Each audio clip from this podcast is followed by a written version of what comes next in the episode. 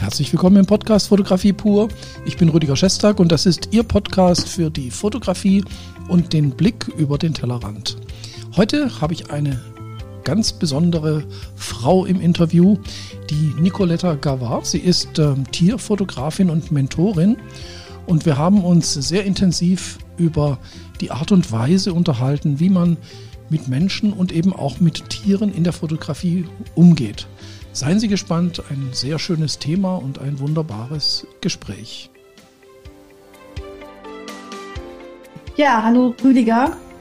Ähm, ich freue mich sehr, dass ich hier sein darf heute. Ich habe mich auch sehr, sehr, sehr auf dieses Interview gefreut, weil wir lustige, interessante Sachen festgestellt haben, die uns verbinden. Andererseits, die uns so matchen. Also ähm, das, was ich überhaupt nicht mache, das setzt du um in deiner Fotografie und umgekehrt. Das fand ich super interessant, aber trotzdem diese eine Parallele, über die wir sicherlich gleich reden. Zu meiner Person, ich bin leidenschaftliche Tier- und Tier-Mensch-Fotografin und Bildmagie-Mentorin. Und wenn ich nicht gerade unterwegs bin, selber zu fotografieren, Kundenshootings zu machen mit Tiermenschen, wie ich sie immer nenne, äh, mit leidenschaftlichen Tiermenschen, um ihre Geschichte, ihre Verbindung mit ihren Vierbeinern zu erzählen.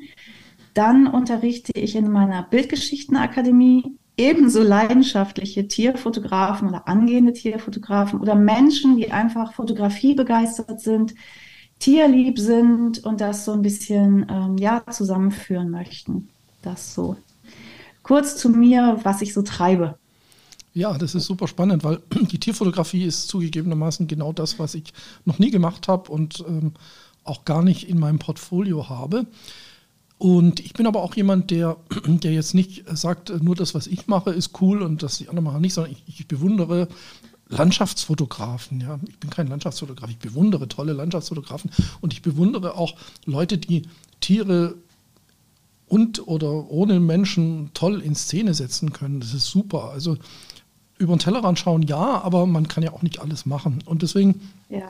finde ich es auch toll, mal so ein bisschen reinzuschnuppern, was machen denn Tierfotografinnen ähm, und wie, wie, was, wie denken solche Fotografinnen und ähm, ja, wie, wie ist auch so ein bisschen der Alltag, weil wie in jedem, in jedem Bereich der Fotografie gibt es ja auch Herausforderungen und ich glaube besonders bei Tieren kann ich mir vorstellen, denen kann man ja jetzt nicht sagen, so du machst jetzt dies und jenes und zwar genau dann, wenn ich sage, sondern ja, da werden wir sicher einige Themen haben.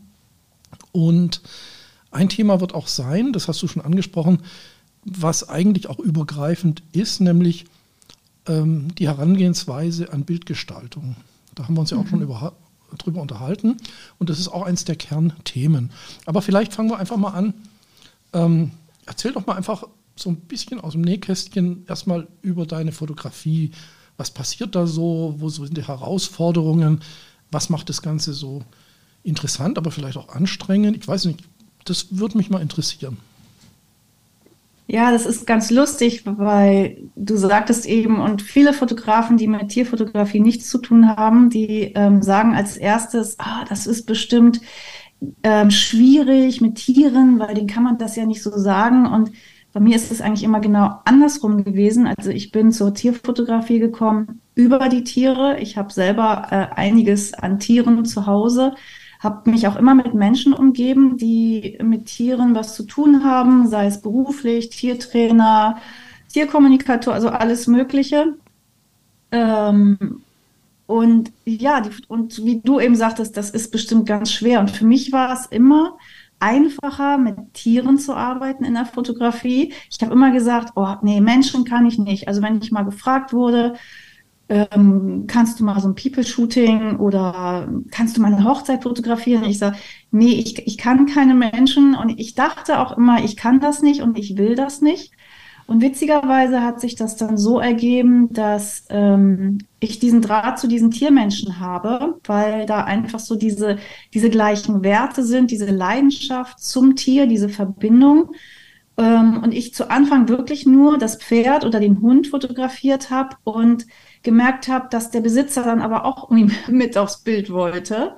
Und zack, hatte ich dann so ein bisschen People-Fotografie dabei. Aber es ist für mich noch ein bisschen anders, weil mh, hm, bei mir geht es nicht darum, den Menschen jetzt besonders schön darzustellen, so Beauty-Fotografie, sondern einfach diese Verbindung herauszuarbeiten. Und richtig, man kann den Tieren nicht sagen, so jetzt sitzt du da und hältst mal ein paar Sekunden still.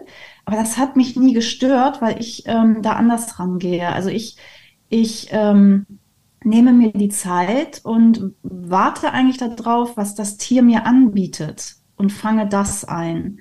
Ähm, und dazu gehört unbedingt diese Vorbereitung, da hatten wir ja auch schon drüber gesprochen, dieses, wie bin ich eigentlich drauf?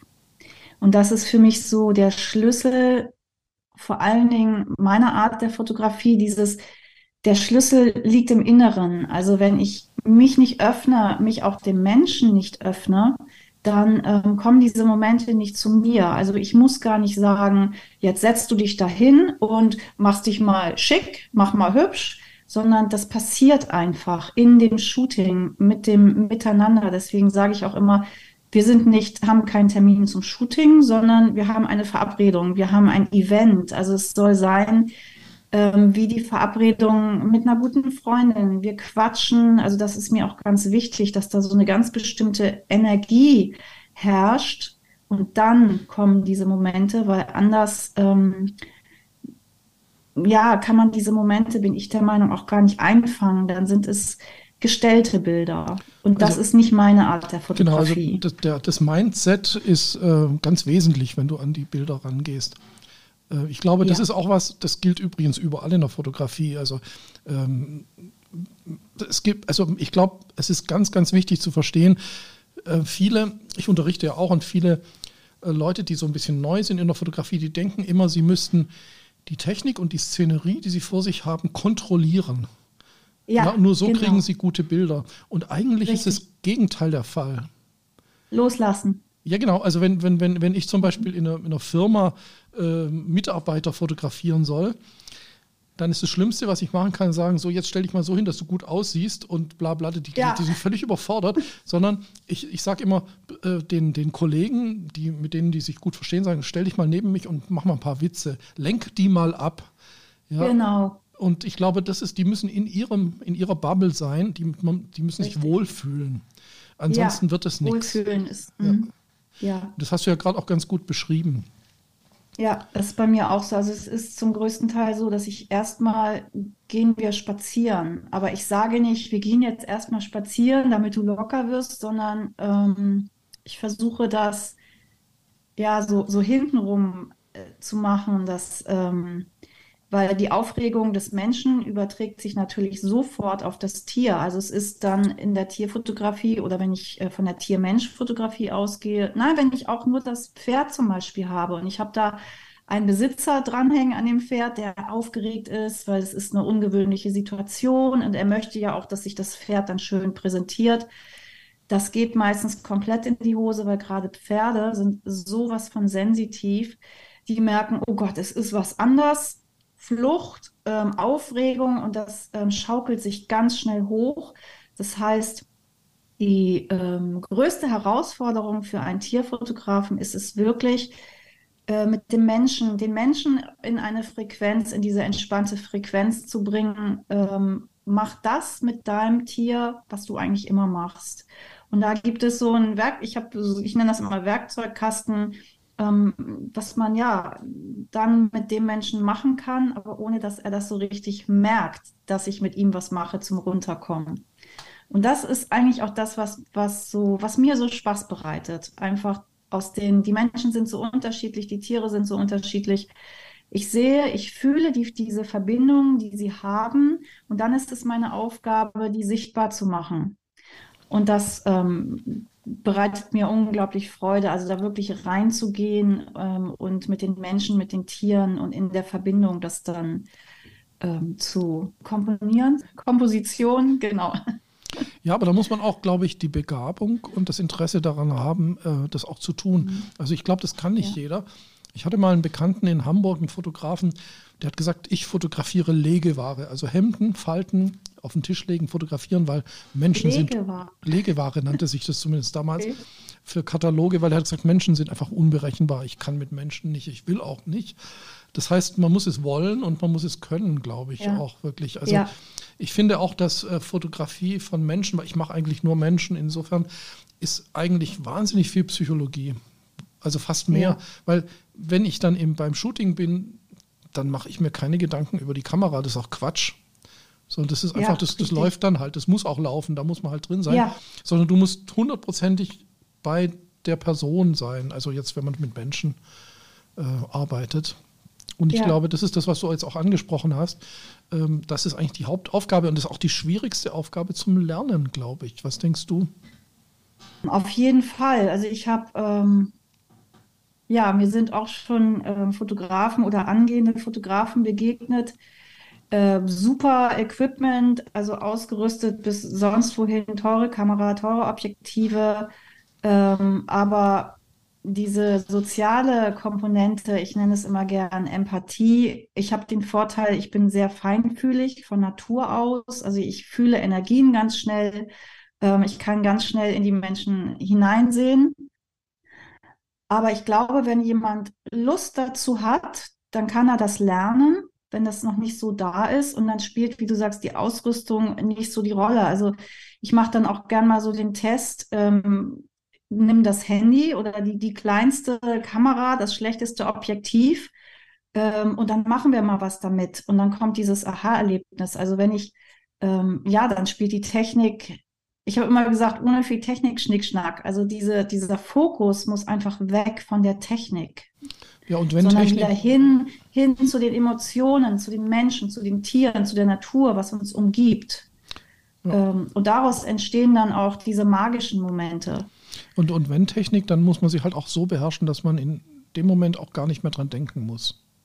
Also, Auf jeden Fall. Also, ich, deswegen lieber äh, reduzieren als noch richtig, mehr. Richtig, genau. Genau, das sage ich auch immer. Wir fangen eine Kamera, äh, ein Objektiv, ist mir dann auch egal was. Aber diese Komponente, ähm, ja, das muss zur Routine werden. Also die Sicherheit bringt die Routine und wenn ich die habe im Shooting, dann ist auch, äh, kann sich der kreative Raum öffnen und ich kann wirklich dann kreativ umsetzen. Und das kann ich nicht, wenn ich sage, oh Gott, wie, wie ist das Licht? Von wo kommt das? Was muss ich jetzt hier einstellen? Das muss automatisch gehen. Und ähm, ich denke oder ich, ich weiß oder aus meiner Erfahrung heraus, das kommt einfach vom Machen, vom Üben. Ähm, das ist nicht so, ich lese ein Buch oder mache einen Kurs und dann kann ich das, sondern machen, machen, machen und dann besprechen mit jemandem, das ähm, aus der Vogelperspektive anschauen und dann machen, verbessern und wieder besprechen. Und ähm, so, so lerne ich auch. Also ja. mir hat zum Beispiel so meine erst, mein erster Workshop, ich glaube, ich habe irgendwie drei Workshops in meinem Leben gemacht, also teilgenommen. Mein erster war, du kommst dahin, dann wird erstmal Theorie gepaukt, dann ist Mittagessen, weil mittags fotografiert man ja nicht. So, und dann geht man zum Fotografieren und ich hatte das, was wir dann am Vormittag gemacht haben, die Theorie, hatte ich schon nicht vergessen, aber das war nicht präsent. Also ich, mir fehlte so diese Verbindung. Und deswegen lasse ich meine Schüler immer erstmal machen. Ich habe gesagt, es ist doch egal, ähm, wie es aussieht, wie es wird. Wir haben Gott sei Dank die digitale Fotografie. Äh, wir müssen keine Filme kaufen sondern machen, machen, machen. Und dann schauen wir und dann nehmen wir uns was raus und dann wird das optimiert und verbessert und so immer Schritt für Schritt. Und das ist so meine Philosophie und Strategie beim Lernen dahinter beim was, Erleben. Was würdest du denn sagen? Was würdest du sagen, wenn jemand sagt, oh, das find, fand ich schon immer ein super tolles Thema? Ich habe auch öfters mal Leute, die mich fragen und sagen, oh, ich würde gerne Tiere, Pferde fotografieren. Da bin ich natürlich nicht der richtige Ansprechpartner. Aber was würdest du sagen, was ist das erste, der erste Schritt, wenn man noch gar nicht damit in Berührung gekommen ist? Und man möchte also der, das machen. Der erste Schritt ist auf jeden Fall, sich erstmal zu fragen, warum möchte ich das? Ganz wichtig. Also warum möchte ich das? Für wen möchte ich fotografieren? Ähm, Habe ich jetzt so eine, ähm, äh, eine Leidenschaft für Hunde, für Katzen oder für Pferde und möchte zeigen, möchte diese, diese Tiere zeigen in ihrer Schönheit. Also es gibt ja ganz viele Ansätze. Ähm, es gibt auch die Leute, die sagen, oh, ich gehe in die Pferdefotografie, weil die Pferdeleute, die haben bestimmt viel Geld, da kann ich als Fotograf noch richtig Geld verdienen, haben aber keine Ahnung vom Wesen des Pferdes und vor allen Dingen auch nicht vom, zum Beispiel vom Bewegungsablauf des Pferdes. Also es gibt bestimmte Posen, die möchte ein Pferdebesitzer niemals sehen. ähm, und die stellt das, das Pferd auch nicht, ähm, nicht ähm, würdig dar, sage ich mal.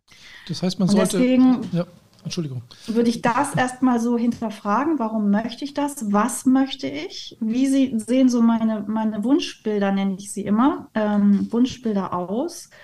Und dann würde ich auf jeden Fall erstmal mit kleineren Tieren anfangen, also mit Hunden, nicht mit Pferden. Weil mit Pferden, das ist nochmal ein anderes Kaliber als die Hundefotografie. Ja, oder man, äh, man, man äh, beginnt dann einfach damit, an den Wochenenden dort einfach präsent zu sein, wo solche zum Beispiel Pferderennen oder Hunde, äh, keine Ahnung, gibt es ja so Hunde-Schönheitswettbewerbe. Also das, was man halt machen möchte, dass man da einfach hingeht und mal mit den Leuten spricht, sich das mal anschaut, ist wahrscheinlich auch eine gute Idee dann. Also mal ohne fotografieren erstmal da ja, sein. Ja, genau, das auf jeden Fall. Also ich ähm, versuche auch immer meinen Schülern Termine zu organisieren. Ich bin ja sehr in dieser Pferdeszene. Ich bin früher ähm, sehr viel äh, Dressurturniere auch geritten, äh, im Sport unterwegs gewesen. Und ich versuche dann immer, dass die auch mal dahin gehen, wo ähm, Seminare stattfinden, also mit dem Pferd. Es ist jetzt egal. Also Turniere sage ich mal weniger, weil das ist nochmal so eine andere Sparte, die Turnierfotografie, die Sportfotografie. Ich bin ja eher so in der ähm, Beziehungsfotografie. Und ich habe äh, hunderte, ich weiß nicht wie viel Tier-Mensch-Paare, allein schon ähm, Mensch-Pferd-Paare vor der Kamera gehabt, weil ich aus Interesse schon zu Seminaren hingegangen bin, ähm, Freiheits, ähm, Freiheitsdressur, Freiarbeit nennt sich das dann, Bodenarbeit, Kommunikation mit dem Pferd. Ähm, und da habe ich auch viel fotografiert und da konnte ich dann auch immer so in diese Beziehung eintauchen und überhaupt diese Reaktion des Wesens Pferd äh, studieren. Also ich konnte das studieren. Und da mich das aber selber auch immer interessiert hat, ich habe selber Pferde und arbeite sehr intensiv und ähm, habe auch meinen Pferdepsychologen vor zwei Jahren absolviert.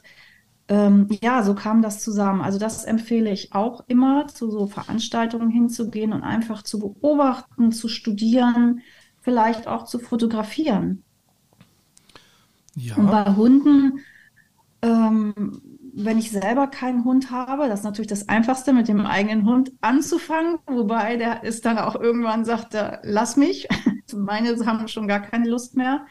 Aber Freunde, Bekannte mit dem Hund, dass man sagt, Mensch, ich möchte das mal ausprobieren. Ähm, und dann vielleicht ein Hund, der nicht so sehr agil ist. Das ist ja auch so ähm, Porträts sind wesentlich einfacher am Anfang als Bewegungsaufnahmen. Da kommen dann ja noch andere Komponenten hinzu. Aber so würde ich da spielerisch anfangen und gucken, was macht mir Freude, was macht mir Spaß. Und mhm. nicht, was muss ich tun, um da hinzukommen, sondern erstmal zu gucken, was macht mir Freude. So würde ich anfangen. Ja, ja das ist ein ganz Oder zu mir kommen. Ja, ja, gut. genau, also äh, Lernen ist, glaube ich, ähm, auf jeden Fall immer immer eine gute Sache, weil ähm, man muss einfach, man muss einfach viel, oder man kann auch viel schneller vorwärts kommen, wenn man beraten wird. Das ist, glaube ich, äh, also wenn man ja. Leute hat, die sagen, ich kann dir zwar jetzt nicht die fünf Tricks verraten, mit denen du in einer Woche zum berühmtesten Pferdefotografen der Welt wird. Da, da, darum geht es auch gar nicht, sondern äh, das ist ja beim Coaching oder bei Schulungen auch immer so. Ähm, es geht darum, dass da jemand ist, den ich fragen kann, der mir einfach sagt, du geh mal in die Richtung, mach mal genau. das, äh, üb genau. mal das. Ähm, äh, ja. ob das für dich richtig ist. Es, es gibt ja auch nicht so dieses, das ist immer für alle richtig. Genau, genau. Das ist, glaube ich, auch ganz wichtig, dass man sagt, auf jeden individuell eingeht und so. Das denke ich mal. Ja. Da sind wir, glaube ich, auch auf einem gleichen ähm, Mindset ja. irgendwie so. Ja. Ähm, also diese individuelle Entfaltung. Also ich möchte den Menschen, wie du sagst, nichts vorgeben, eine Schritt-für-Schritt-Anleitung, weil das funktioniert nicht, sondern ich möchte ihnen den Weg zeigen, also sie auf einen Weg schicken, dass sie losgehen, wo ich der Meinung bin, das ist ihr Weg und dass sie dann ihren Weg selber auch finden und ich begleite sie dann dabei. Aber ich möchte halt nichts vorgeben, weil ähm, Kreativität passt in keine, passt in keine Schablone rein. Ne? Das, dafür, das ist ja das Schöne da drin. Also ja, also das ist auch mein Ansatz, diese, ja. ähm, diese individuelle Entfaltung. Was ich auch feststelle, und das wäre jetzt auch eine Frage an dich, dass Leute, die anfangen oder die noch nicht so viel Erfahrung haben, sind meistens sehr schüchtern.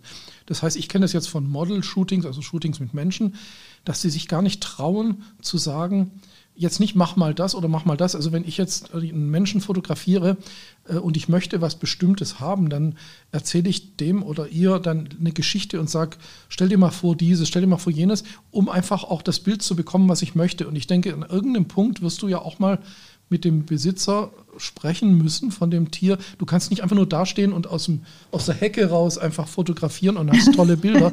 Aber das machen viele am Anfang. Die haben Angst oder sie wissen nicht, wie ja. sie es kommunizieren sollen und knipsen ja. sich erstmal zu Tode und warten, bis was passiert. Ja. Ähm, wie, wie, was würdest du Leuten raten oder wie kommt man zu dem Punkt, wo man souverän auch versteht, die Leute, ich würde jetzt nicht sagen manipulieren, aber den Leuten äh, Anregungen zu geben, dass sie auch genau das machen, was nachher auf dem Bild, was sie auch haben möchten auf dem Bild. Das mhm. wissen ja Pferdebesitzer, wissen ja auch nicht genau, wann das Bild gut aussieht im Detail, sondern du sagst vielleicht, die Sonne steht jetzt hier und es wäre eigentlich schon besser, wenn wir das, die Szene ein bisschen umbauen. Äh, das muss aber so kommuniziert werden und ich glaube, da scheitern mhm. viele am Anfang. Ja, auf jeden Fall. Also das ähm, höre ich auch immer wieder. Die Frage, ja, wie leite ich das Model richtig an? Ähm, ich habe dazu auch mal einen Beitrag gemacht, ähm, wie viel Anleitung braucht ein Model eigentlich? Und also jetzt auf meinen Bereich bezogen, auf die Tier-Mensch-Fotografie. Und wenn ich so an meine Anfänge denke, die ersten Shootings, oh, es war ganz, ganz furchtbar. Also ich war super unsicher, aufgeregt und natürlich auch die Gedanken, oh, kriege ich das mit den Einstellungen alles hin? Und das kommt ganz viel auf einen zu. Und da ist für mich auch diese Vorbereitung, und ich finde, das wird wirklich wenig unterrichtet, diese mentale Vorbereitung, dieses Üben vorher, dass ich wirklich gerüstet bin und mit einer ähm, Souveränität und Sicherheit zum Shooting schon gehe. Ähm, und da lege ich einen sehr, sehr großen Schwerpunkt auch äh, in meinen Mentorings, diese Vorbereitung. Also meine Schüler, die mich kennen, die können das Wort Vorbereitung auch gar nicht mehr hören. Aber das zahlt sich nachher natürlich so aus, weil es kommt dann Freude auf, es ist dieses Unbefangene und das ähm, siehst du nachher auch in den Bildern. Und ja, wie kommst du dahin, auch ähm, sich Hilfe zu holen? Also ich hatte damals keine Hilfe, ich habe es dann über die Shootings gemacht, aber Oh, das war schon ähm, für mich persönlich, weil ich jetzt nicht so der Typ bin, der da hingeht und sagt so, oh, und jetzt machen wir und du machst das und das. Also ich brauchte da wirklich lange für. Bei den Leuten, die ich vorher schon kannte, so aus der Pferde- und Hundeszene, ging das. Aber ähm, neue Menschen, das, das war schon hart. Also das würde ich dann jedem empfehlen, der merkt so, das ist für mich eine Herausforderung, sich dort Hilfe zu holen ähm, und dann mit gewissen Tools ähm, sich vorzubereiten. Und ähm, ich, ich, bei mir ist es so, dass ich auch einen WhatsApp SOS-Service äh, eingeführt habe bei meinen Coaching-Teilnehmern, dass ich sage, pass auf, wenn du ein Shooting hast und wenn du vorher merkst, äh, ich bin aufgeregt oder ich werde unsicher und so, dann SOS, ähm, Call und, und wir sprechen und dann sprechen wir darüber und dann nehme ich da dieses, das nehme ich dann halt raus und dann geht's weiter. Und, und das finde ich einfach wichtig, diese Begleitung. Also mir hätte das damals geholfen.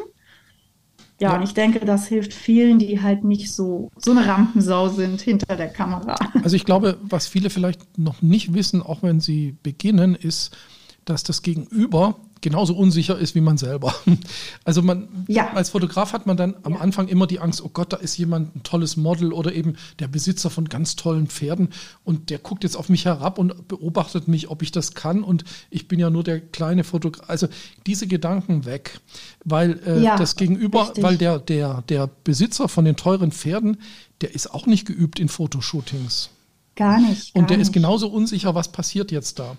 Und ich habe ganz oft Feedback bekommen, und das hängt gar nicht jetzt mal vom Thema ab, also auch in der People-Fotografie, dass Leute sagen, äh, wenn man fragt, wie hat dir der Fotograf, war der Fotograf gut, äh, der dich da fotografiert hat? Das ist, ich habe ja auch viel mit Schauspielern und Leuten zu tun, die öfters mhm. mal Fotoshootings brauchen und dann sagt, und die fragen, die, die sagen gar nicht, der hatte eine tolle Ausrüstung oder der hat die Bilder schön gemacht, sondern die sagen immer, ja, der Fotograf, der wusste genau, was er wollte. Das war cool. Da konnte ich mich einfach entspannen und konnte mein Ding machen. Und negative Kritik ist, ja, der Fotograf ist nie in die Pötte gekommen und hat das und das und ich wusste nicht so genau, was will er eigentlich. Das merken die Leute sofort. Das ja. merken die sofort und danach wird der Fotograf beurteilt. Nicht, ob er gerade die Kamera hat oder ob er gerade, selbst wenn die Bilder gut Richtig. werden, wenn der Fotograf unsicher erscheint, bleibt so ein komischer Nachgeschmack.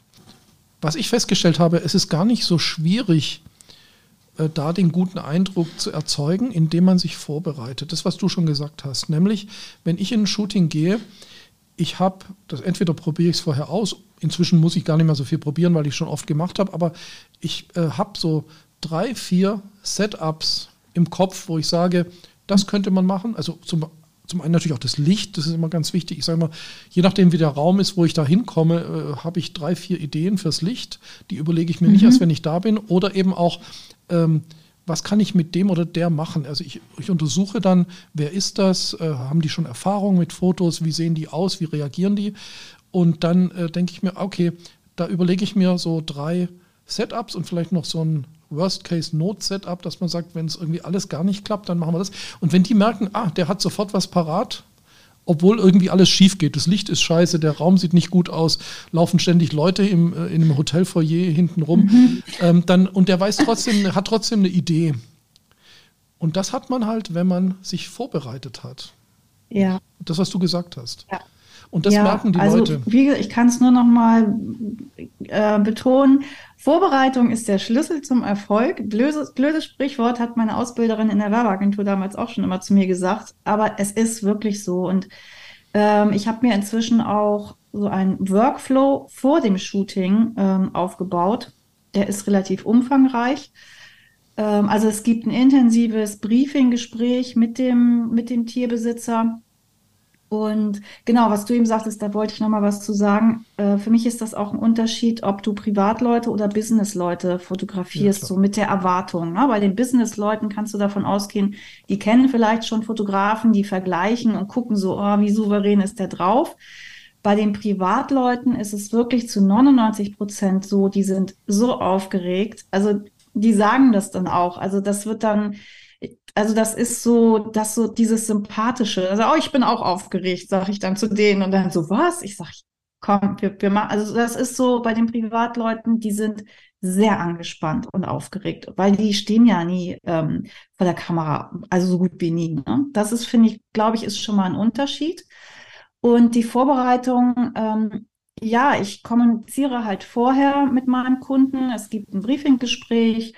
Ähm, wenn es äh, nicht ganz so weit weg ist von der Location, dann fahre ich da sogar ähm, mal hin, genau zu der Zeit, zu der ich shooten möchte, am nächsten oder übernächsten Tag, gucke mir das da an. Also ähm, ja, ich versuche mich wirklich so viel wie möglich vorzubereiten, weil es hat sich bezahlt gemacht. Ne? Du bist nachher, ähm, du kommst dahin und du kommst so ein bisschen nach Hause, du weißt schon, wie es da aussieht, wie das Licht ist, wie die Farben sind, und ähm, wie du sagtest, mit den drei, drei Sets, die du dir schon aussuchst, ich nenne das immer, mach dir Pflicht und Kür. Also mach dir so, so Pflichtmotive. Man erfährt dann ja in dem Gespräch vorher, was möchte der Tierbesitzer und ähm, denn das Gute ist auch bei Tierbesitzern, die meisten, die reden unglaublich gern über sich und ihre Tiere. Also du kriegst, kannst da so viel rausziehen. Ich sage immer, sei wie ein Schwamm, saug das alles auf, auch alles so zwischen den Zeilen ähm, alles aufschreiben und daraus dann dir schon mal im Vorwege Motive ausdenken, eine Liste mitnehmen, gerade zu Anfang.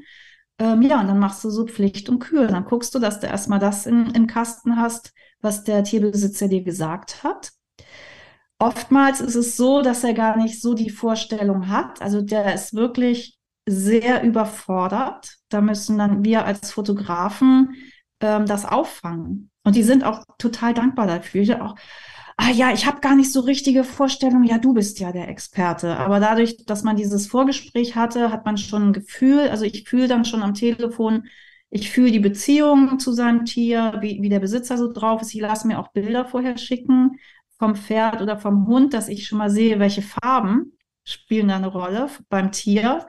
Ähm, da ich halt das Thema Bildgestaltung auch liebe und für sehr, sehr, sehr wichtig halte, nachher für die Farbabstimmung. Ja, und deswegen ist für mich die Vorbereitung, äh, macht mir unglaublich Spaß. Das ist für mich schon eigentlich so ein Vorshooting. Das findet so in meinem Kopf, in meiner Fantasie statt. Und dann gehe ich da hin und dann, ja, ist, es, ist dieser Druck schon mal raus. Ja, also es ist sehr spannend. Wir reden schon eine ganze Weile und wir haben noch gar nicht über Technik reden müssen. Und das ist eben, glaube ich, ein ganz, ganz wesentlicher äh, ähm, Aspekt von dem Ganzen ist, dass wir wirklich viele, viele Sachen lernen müssen, die gar nicht mal so mit Technik zu tun haben. Was jetzt nicht heißt, dass man nicht Technik lernen muss, klar, man muss die Technik beherrschen, aber das ist nicht ja. der, das, das, das Kernelement von dem Ganzen. Ähm, das finde ich schon mal sehr wichtig und das ist, glaube ich, äh, auch ein ganz wesentlicher Punkt in der Ausbildung, ob man sich nur selber weiterbildet oder eben dann eben deine Kurse in Anspruch nimmt. Ich glaube, darauf sollte man Wert legen, dass man, dass man diese Aspekte, die wir jetzt angesprochen haben, auch sehr ernst nimmt. Ja. Trotzdem habe ich eine technische Frage, die mir auf den Nägeln ja. brennt. Ähm, die ich selber auch nicht beantworten könnte, weil ich mich auch noch nicht damit befasst habe, aber ich finde es interessant, weil ich Oha, bin jemand, ich hoffe, ich kann es. Ich nein, nein, das ist, nein, das ist, ist, ist nein, nein, nein, nein, nein, nein, es ist, es ist wirklich eine Sache, die kannst du mir sofort beantworten. Äh, ich, okay. ich bin jemand, der immer Blitzgeräte dabei hat, weil ich nie weiß, wie das Licht ist. Äh, kann man mhm. bei Tierfotografien überhaupt blitzen? Das weiß ich gar nicht. Oder springen die weg, die, die Pferde? Und wenn ja, äh, bist, äh, lässt du dich voll auf das Umgebungslicht ein? Ich meine, es kann ja sein, du hast eine tolle Location und plötzlich ist die Sonne nicht da. Äh, was machst du da lichtmäßig? Also ich arbeite überhaupt nicht mit Blitzen. Ähm, mir liegt es nicht. Ich habe da ein bisschen Respekt vor. Lichtsetzung mit Blitz.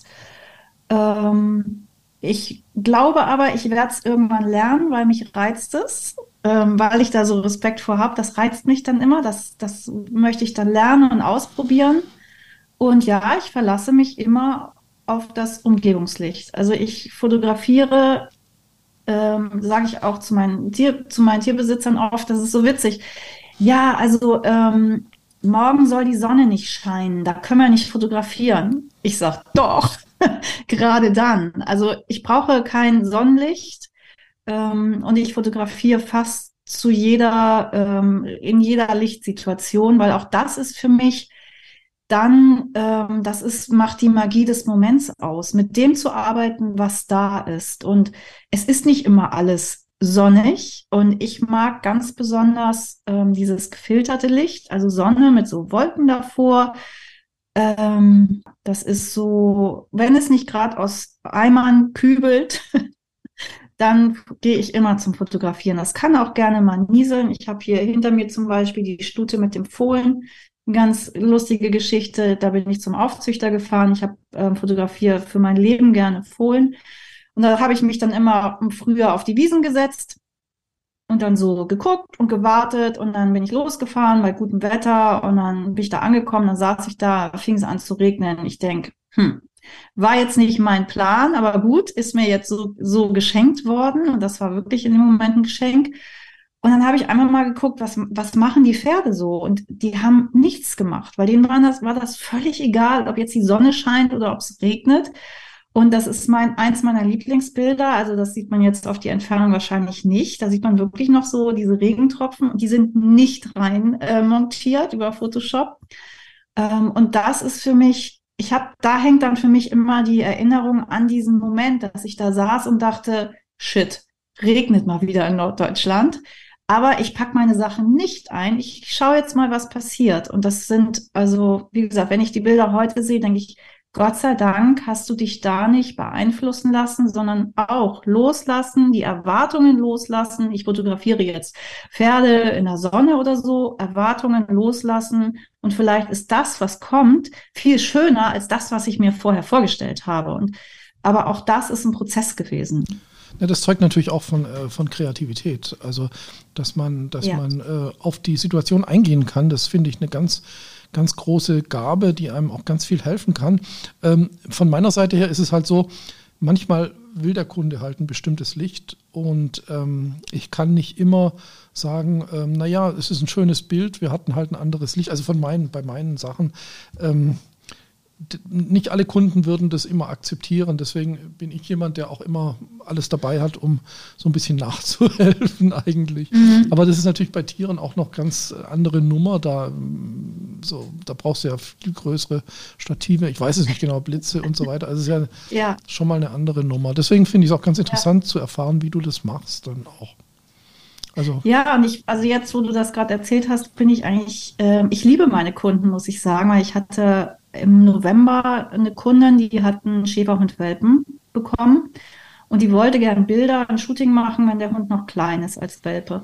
Und das war November, ich glaube vorletztes Jahr, und das wurde jeden Tag wurde es dunkler. Also es war ganz übles Wetter, wo ich schon gedacht habe mit dem Licht. Also ich bin da echt hart gesotten, was das Licht betrifft. Ich dachte schon so, uh. Und ich habe gesagt, du, äh, wir müssten das jetzt machen. Und sie sagte nur, ja klar machen wir das sie ist ja nun mal nur im November Welpe. Also die, meine Kunden sind da so toll, die sagen, es, es ist doch jetzt so, wie es ist und ich möchte auch die, diese Wirklichkeit, dieses Natürliche da drin haben. Und wir sind losgegangen. Es war kalt, es war dunkel, also ich musste dann auch wirklich gucken, aber das, da kommen wir wieder zu dem Punkt, was du sagtest, dieses Handwerk oder dieses technische Beherrschen. Wie kriege ich möglichst viel Licht über den Boden? Was habe ich für einen Hintergrund? Ähm, das hilft dir dann natürlich, wenn du diese Kenntnisse hast und damit spielen kannst, ne? dass du sagst, okay, ich habe jetzt hellen Sandboden, den nehmen wir jetzt für die Bewegungsbilder, weil irgendwie muss ich ja sehen, dass ich meiner Freundin der Kamera, ich sage immer, ich muss die Kamera nicht beherrschen, sondern ich mache mir die Kamera wirklich zu meiner allerbesten Freundin oder zu meinem allerbesten Freund ähm, und gebe ihr so viel Unterstützung, wie ich kann und dann wird sie mir auch das Beste liefern. Und so war es dann auch. Und die Kundin war total happy, sagt sie, ja, was sollen wir machen? Es ist so, wie es ist und das gehört für mich zum, zu diesem Gesamtkonzept, äh, zu diesem Event. Und wir hatten Mordspaß und sie hat sich da in der Kälte auch umgezogen für die unterschiedlichen Motive. Ähm, ja, also ich liebe meine Kunden, muss ich sagen. Das ist, sind wahrscheinlich auch diese, diese naturverbundenen Menschen mit den Tieren, ich sagte ja schon, ich bin von dieser Sportfotografie, bin ich weg, weil das ist wirklich nochmal ein ganz anderer Bereich. Äh, und da kann ich nicht so in diese Beziehung, also es sind, ist meistens eine andere Beziehung in der, in dem Sport. Mhm. Auch, also ich will das nicht abwerten, aber es ist anders. Es ist nicht das, woran ich so Freude habe, diese tiefe, innige Beziehung nach außen zu holen und für den Tierbesitzer, ähm, ja, dann ähm, anschaubar zu machen, weil er sieht sich ja mit seinem Tier nicht selber. Und das ist das, was ich liebe. Also dafür ähm, könnte ich jeden Tag losgehen. Bestimmt, also die Leute, mit denen du jetzt zusammenarbeitest, auch in deiner, deiner Schule, ähm, sind wahrscheinlich einige dabei, die wollen das einfach nur lernen, weil sie selber Tiere haben. Es gibt aber bestimmt auch welche, die sagen, vielleicht will ich doch später das auch beruflich machen, also auch damit ein bisschen Geld oder richtig Geld verdienen, also hauptberuflich. Ähm, was empfiehlst du denn denen, also so mal, wie kann man als Tierfotograf denn so an die Öffentlichkeit kommen und äh, überhaupt Aufträge bekommen? Was sind da so die Wege, die du deinen Schülern empfiehlst?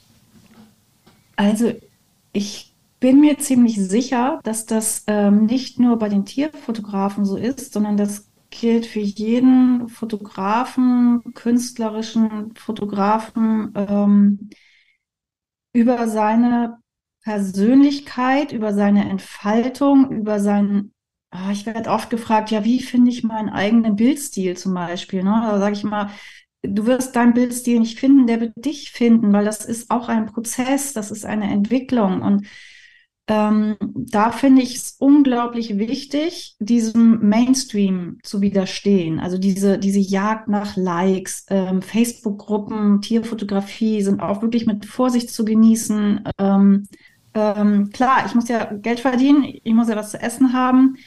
Ähm, wirklich über die eigene, was ich anfangs sagte, erstmal dieses, ähm, dieses Grounding, Warum möchte ich das? Für wen möchte ich das? Wo liegt meine Leidenschaft? Dieses Losgehen und ähm, sich da reinfinden und gucken, was ist meins? Und darüber wird sich diese, diese Persönlichkeit ähm, formen. Und dann werden die Kunden zu dir kommen. Also das war bei mir so. Ich kann, habe auch keine Schritt-für-Schritt-Anleitung für Fotografie-Business, weil ich das immer sehr intuitiv gemacht habe ähm, und über meine Arbeit. Dieses ähm, Rausgehen, Mund-zu-Mund-Propaganda ist das Beste. Und ich war früher, muss ich sagen, sehr viel auf Veranstaltungen unterwegs, habe Messestände gemacht und ähm, habe geguckt, wo, wo kann ich hingehen, wo kann ich mit den Menschen reden, wo kann ich mich bekannt machen. Aber dieses seinen, ja, jetzt bin ich wieder bei dem Wort Stil, aber das, das ist es eigentlich nicht. Ich weiß nicht, wie du das bezeichnen würdest, seine, ja, ich sage ja auch immer, in jedem Bild steckt etwas von einem selber, von dem Fotografen. Und das sehen die Leute. Und die Leute kommen dann zu dir und sagen, ich möchte solche Bilder die du machst. Oder ich möchte, vielleicht kommen die auch, weil die, weil die dich als Menschen halt sehr sympathisch finden. Also es ist so ein, so eine Kombination aus allem. Und was ich, äh, wo ich mir auch sehr sicher bin als Tierfotograf, diese Tier-Mensch-Fotografie, Pets and People, feine Fotografie, ähm, habe ich es jetzt genannt, sich da wirklich einzufühlen, wenn man Spaß dran hat, wenn man dafür brennt, weil ähm, ganz objektiv gesprochen, ein Tierbesitzer kann keine Bilder von sich selber mit seinem Hund oder mit seinem Pferd machen. Klar, Selfie oder so, aber das ist natürlich, ne, sprechen wir von einer ganz anderen Sache. Die Kameras sind ja heute, heutzutage so gut, auch die Handykameras, dass der Tierbesitzer von seinem Hund und von seinem Pferd nicht so, aber schon selber auch sehr, sehr gute Bilder machen kann. Aber diese Beziehungsbilder Tier-Mensch, da bin ich der Meinung, das ist für uns Tierfotografen nochmal so ein Areal, so ein geschütztes Areal. Da kommt man auch nicht mit KI, haben wir ja auch schon drüber gesprochen. Ähm, ich hoffe, das wird auch so bleiben. Also wirklich diese, diese Beziehung, diese Emotion, dieses unsichtbare Band sichtbar machen. Ähm, da sollte man sich als Tierfotograf drauf fokussieren. Aber ein Aspekt, den ich jetzt gerade, den du gesagt hast, den ich sehr spannend finde und den ich genauso sehe, ist der, dass viele denken ja, um Erfolg zu haben, muss ich das liefern, was eben in Social Media am besten geliked wird. Ja, ich muss mich genau anpassen und dann habe ich die meisten Likes und dann funktioniert es. Ähm, das mag in einem gewissen Kundenkreis funktionieren, man wird aber nie als jemand Besonderes wahrgenommen, sondern man wird als jemand wahrgenommen, der halt, der halt was macht. Ja, was irgendwie. Mhm. Und ähm, das verstehen viele Leute nicht, wenn man sagt, genau das musst du loslassen. Also du musst loslassen zu versuchen, etwas zu erzeugen, wovon du denkst, dass es Likes generiert. Ja. Ähm, das, sondern du musst wirklich in dich gehen und auch erstmal vielleicht riskieren, dass, dass du wenig wahrgenommen wirst oder sogar Leute findest, die das gar nicht gut finden. Was. Also ich sage immer, wenn ich eine Ausstellung habe und alle finden es nett, dann habe ich was falsch gemacht. Wenn ich eine mhm. Ausstellung mache und die eine Hälfte feiert und die andere Leute, äh, andere Hälfte hasst es, was ich da mache, ja. dann habe ich was richtig Gutes hingestellt. Ja. Und ja, so muss man, glaube ich, rangehen. Also wenn man es so macht, dass noch alle mit ihrem Sekt dastehen und sagen, ja, ja, ganz nett und jetzt reden wir wieder übers Wetter, dann, Jetzt äh, gehen wir mal zu den Kanapés. Genau. Äh, dann hat man zwar ja. was Schönes gemacht, aber nichts Wichtiges oder nichts ähm, Persönliches. Ja. Und das ist genau der Ansatz. Also das ist das, ja, was ich immer sage, möchtest du mit deinen Bildern etwas bewirken oder möchtest du Likes haben? Weil was nützen mir Likes? Und ich kann auch davon ausgehen, dass meine Kunden, also die ich so habe und die ich haben möchte, diese Gruppen sind ja meist voll mit Tierfotografen, also mit Fotografen, die sich da zuballern mit Bildern und es ist für einen Austausch, für die Inspiration, wenn man es mag und sich nicht unter Druck setzen lässt, ähm, ist es absolut okay. Aber die Frage ist, sind dort meine Kunden auch? Das, ne, ich muss ja gucken, wo sind meine Kunden, wenn ich davon leben möchte. Äh, und ich behaupte mal, die sind in diesen ähm, Fotografiegruppen weniger zu finden, weil die da auch gar kein Interesse dran haben. Ne? Ja, genau. Und, aber das ist wieder diese Eingangsfrage. Will ich Likes oder ähm, möchte ich etwas bewirken? Und mit bewirken meine ich auch Anerkennung sicherlich auch. Also jeder von uns braucht ja Anerkennung und ähm, finden wir ja auch super schön. Aber für mich ist das Bewirken auch, ich möchte bei meinem Kunden etwas bewirken. Ich möchte, wenn der die Bilder sieht, dass der heult. Also es passiert mir wirklich meistens, dass sie sagen, ich habe die Bilder gesehen und ich hatte Pipi in den Augen und so und das möchte ich. Ich möchte dieses, diese, ähm, dass der diese Liebe nochmal spürt, dass der diese Glückseligkeit und das ist für mich etwas bewirken und das ist, ich möchte das bei den Menschen bewirken, für die ich die Bilder mache. Und ich, ob ich etwas bewirken möchte in einer Facebook-Gruppe und ich kriege da tausend Likes dafür oder bei Instagram.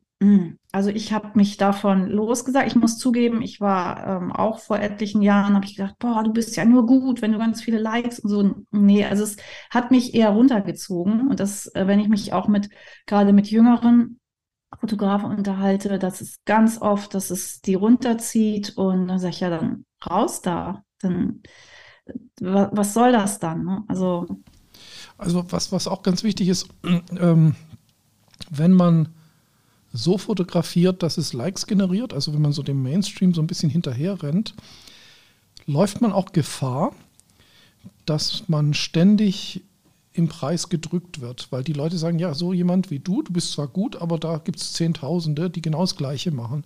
Also mhm. mach's zum halben Preis oder ich suche mal jemand anders. Wenn du jetzt einen eigenen Stil hast, den vielleicht nicht jeder mag, aber den der ein oder andere feiert, hast du wahrscheinlich ein paar Kunden weniger, potenzielle Kunden weniger. Aber die Kunden, die dich buchen, die feiern dich und die sagen, dann zahle ich halt das Doppelte oder das Dreifache, Richtig. ist mir scheißegal, ich will genau diese Bilder.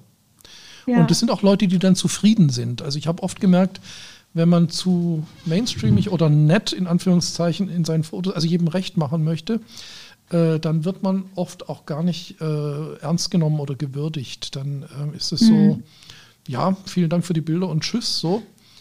Ähm, ich glaube, da liegt auch der Schlüssel darin, das, was du vorhin auch gesagt ja. hast.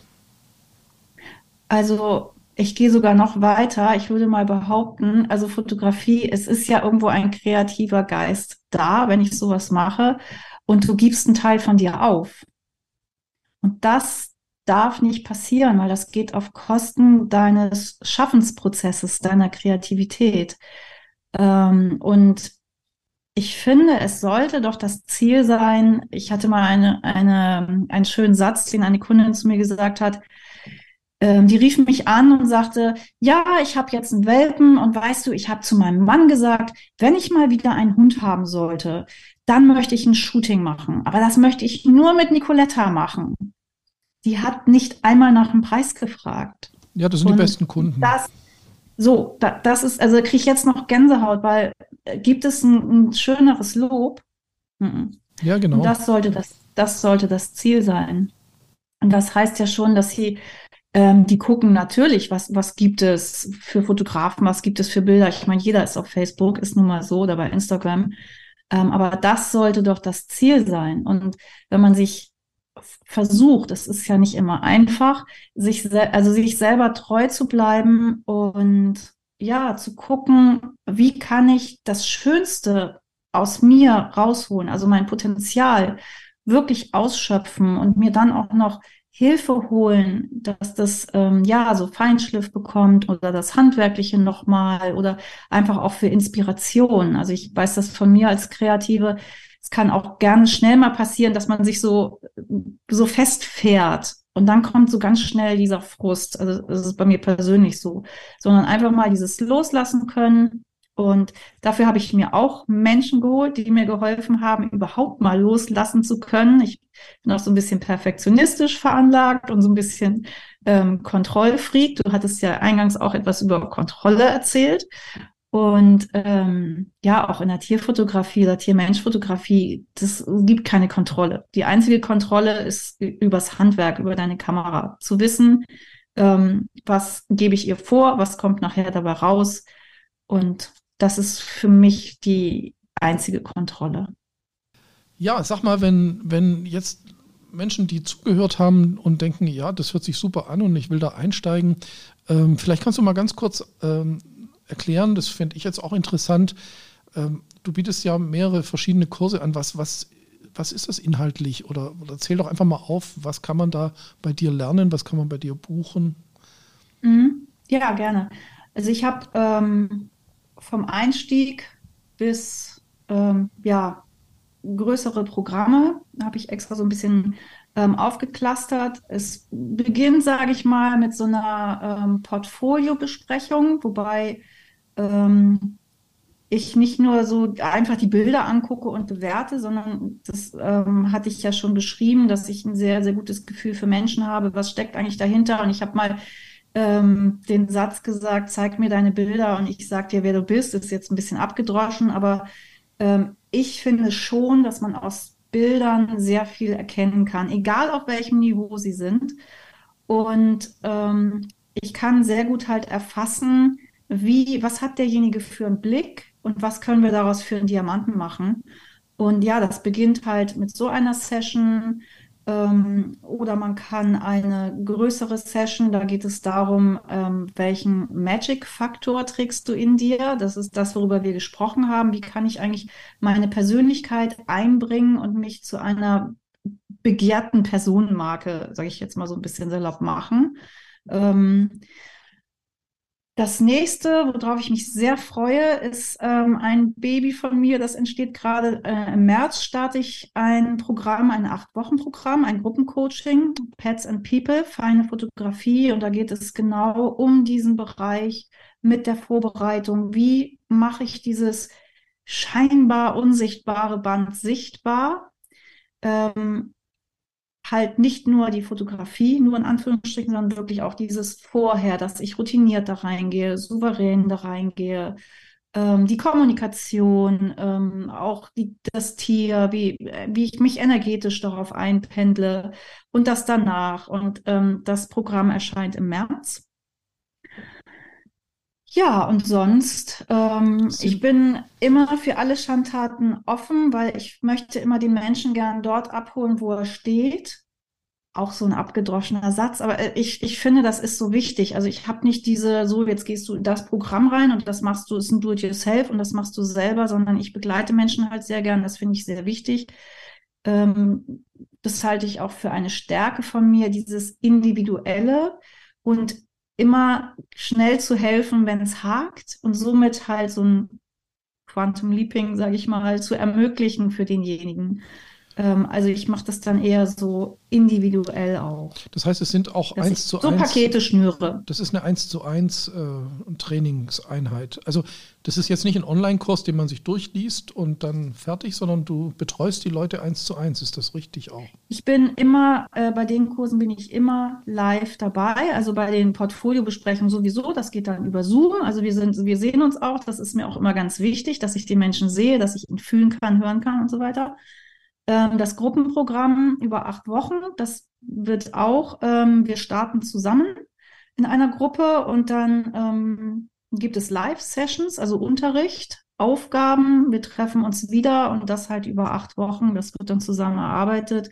Also diese Begleitung ist mir ganz, ganz wichtig. Ja, Also schön. ist es auch meine Erfahrung, dass ich damit am meisten helfen konnte. Ne, also diese Do-it-yourself haben mir auch nie, nie so richtig, wenn ich ehrlich bin, geholfen. Ja, das ist super. Also wir werden natürlich auch die Links alle hier unter das äh, Video schreiben, dass man dich auch direkt erreichen kann. Und äh, ich muss sagen, ich habe auch ganz viel jetzt gelernt, vor allen Dingen auch in einem Bereich, den ich selber nicht so kenne. Und ich denke, wir blenden natürlich alle Links ein, dass man dich auch findet. Äh, wenn jemand Schwierigkeiten hat, kann er auch mich direkt äh, ansprechen, dann ähm, gebe ich die Links nochmal weiter. Und ähm, ich fand es auf jeden Fall sehr inspirierend und ähm, Spoiler, wir überlegen vielleicht noch einen zweiten Teil zu machen, weil es einfach so viel gibt, was man äh, besprechen kann. Und ähm, ja, in diesem Sinne bedanke ich mich ganz, ganz herzlich bei dir für die vielen tollen äh, Eindrücke und das tolle Interview. Und ja, dann freue ich mich auf jeden Fall, ähm, weiter Arbeiten von dir zu sehen und äh, dass wir uns vielleicht demnächst mal wieder zu einem Gespräch hier treffen können. Ja, ich danke dir auch. Es hat mir ganz, ganz, ganz viel Spaß gemacht. Ich könnte noch Stunden weiterreden. Das machen wir dann zum nächsten Termin. Das machen wir beim nächsten Mal. Der nächste Termin dauert Genau. vier Stunden und wird ein ewig langes Video. Na, ich freue mich auch und ähm, genau und äh, danke, dass Sie, wenn Sie da jetzt das hören, dann haben Sie bis zum Schluss äh, zugeschaut und das freut mich natürlich besonders, aber ich glaube, das war auch, hat sich gelohnt. Auf jeden Fall. Dann bis bald. Tschüss, Nicole. Tschüss.